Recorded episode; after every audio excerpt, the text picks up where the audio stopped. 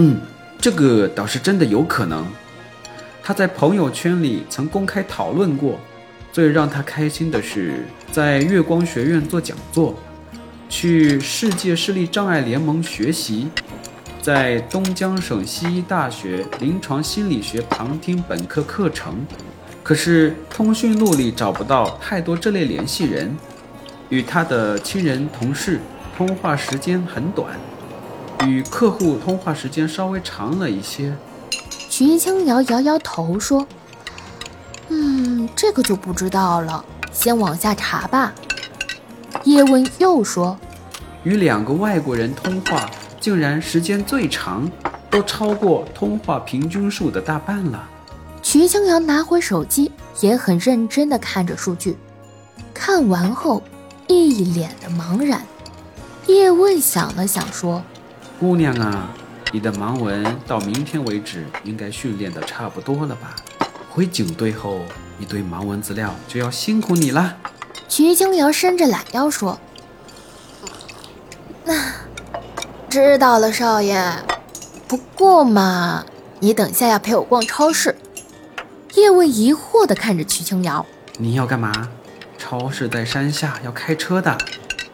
再说，再过一天我们就要回警队了。”徐静瑶看了一下手机说：“哎呀，放心吧。”我知道警队的车不能乱开，我们坐公交。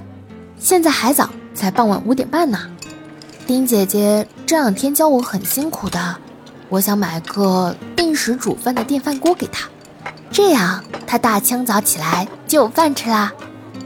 叶问故意吃醋的看着她，呀，小姑娘考虑的这么周到，我嫉妒，怎么办？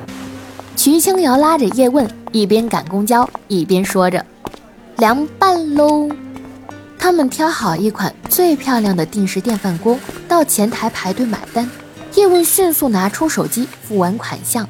徐清瑶一边不高兴，一边说：“哎，这是我送给丁姐姐的礼物，我把钱给你吧，少爷，好不好啊？”在公交站旁，叶问看了看四周，没有人。叶问站在瞿青瑶的身后，伸出双手环绕到瞿青瑶的身后，做了个空心环抱的动作，说：“好啦，现在就是你送他礼物了。”瞿青瑶不自觉地往后靠了靠，整个背部紧贴着叶问的胸前，叶问也不自觉地怔怔地环抱着瞿青瑶，瞿青瑶紧张地抖了一下，然后。就这样静静的等着公交车的到来。